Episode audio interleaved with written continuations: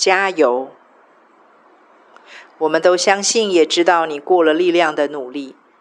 主耶稣在父右边的代求更是从未间断，圣灵说不出的叹息，代求声也一直都在。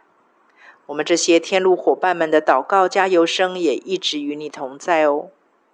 虽然眼前仍然感觉身处流泪谷，然而却是主应许泉源之地的必经通道。流泪并不可耻，更不代表失败。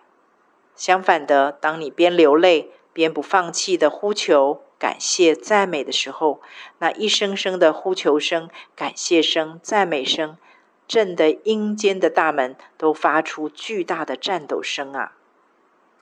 那是多么大的信心，多么深的信任，在感到身体被杀的时候，仍旧选择相信，没有一个荣耀大过这个时刻了。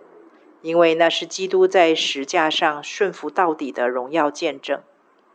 你正在生命祭坛上献上你这一生最大的荣耀给父神。那是撒旦魔鬼这个说谎悖逆之子最怕的时刻。其实很多基督徒都因为落入了一个假冒光明天使的谎言中，而躲避神或无法得着真自由。那个漫天谎言就是。以为要等到自己恢复坚强了，变得勇敢了，得到成功了，满有祝福了，成为完美了，才是荣耀神，以至于过程中被定罪感压得喘不过气来。那个可以献给神的荣耀，也就成了永远可望不可及的，不可能是我。一旦进入这个恶性谎言循环里，仇敌恶者就可以不费吹灰之力的把原本应该借着我们献给神的荣耀，永不见天日的关进阴间的门里了。